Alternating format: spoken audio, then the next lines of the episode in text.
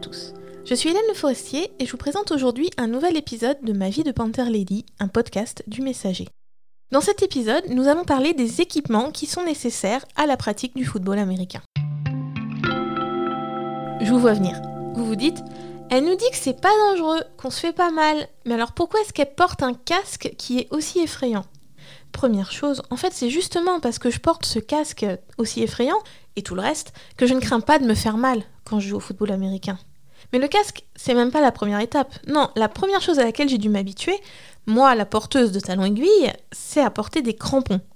Pour le premier entraînement, j'avais ressorti mes baskets de running qui traînaient dans un placard depuis à peu près 10 ans. Il faisait beau, le sol n'était pas glissant, tout allait bien. Mais très vite, je me suis rendu compte que les crampons, ça allait être mes alliés pour courir. Et c'est comme ça que je me suis retrouvée un samedi après-midi, euh, au mois de septembre, au rayon foot d'un grand magasin de sport avec des enfants qui étaient venus acheter leur tenue. Les crampons, c'est pas joli, ça serre les pieds et il faut s'y habituer. Mais, évidemment, il y a un mais, ça permet de ne pas déraper sur le sol quand on court après un ballon. Et comment dire, c'est un petit peu un plus quand même.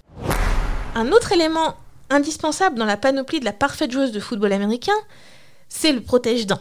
Parce que oui, parfois on tombe ou on va percuter des gens et le protège-dents, il est là pour éviter de se faire mal euh, en claquant violemment les dents, tout simplement. Et je crois c'est l'élément de protection que j'aime le moins. Avec le protège-dents dans la bouche, j'ai un peu l'impression d'être Elisa Doolittle dans My Fair Lady, qui est en train d'apprendre à parler en articulant bien parfaitement. Sécurité 1, pas de souci. Communication, alors là, zéro. Cela dit, je suis pas quarterback, je mène pas le jeu, j'ai pas vraiment besoin de m'exprimer pendant un match, mais je m'égare. On va passer au vif du sujet, celui que vous attendez tous, le casque et les épaulières. Les deux équipements qui sont les plus visibles, des indispensables, ceux qu'on associe tout de suite avec le foot américain. Le casque de foot, il est massif. On n'est pas sur le petit casque qu'on met par exemple pour faire du vélo. Non, non, le casque de foot, c'est une vraie protection qui s'étend jusqu'à la nuque. Autant vous dire que avec ce casque dont l'intérieur est entièrement capitonné, euh, les sons vous parviennent étouffés quand vous l'avez sur la tête, mais par contre, il y a cette grille à l'avant qui offre une protection du visage à toute épreuve. On sait jamais, on peut se prendre une joueuse en plein fouet ou un ballon. Sécurité de communication, toujours zéro. Je vous l'ai expliqué dans l'épisode précédent, le foot américain, c'est pas violent.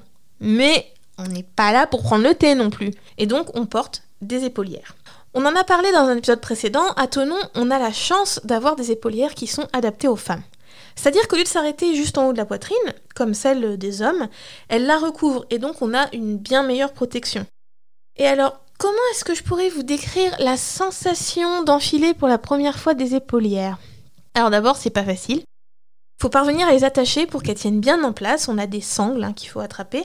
Et alors pour être parfaitement honnête, et n'ai-je pas été toujours d'une sincérité absolument sans faille avec vous depuis le début de ce podcast, j'arrive pas à attacher mes épaulières toute seule. Mais on ne dira pas que les joueuses de football américain ne sont pas solidaires. Chaque début d'entraînement se place sous le signe de l'attachage mutuel d'épaulières.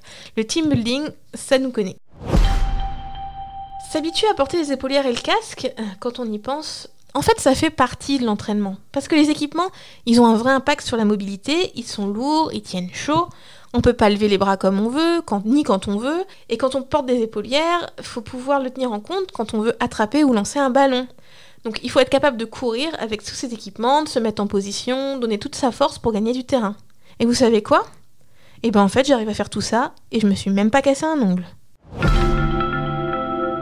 Vous venez d'écouter un épisode de Ma vie de Panther Lady, un podcast du Messager.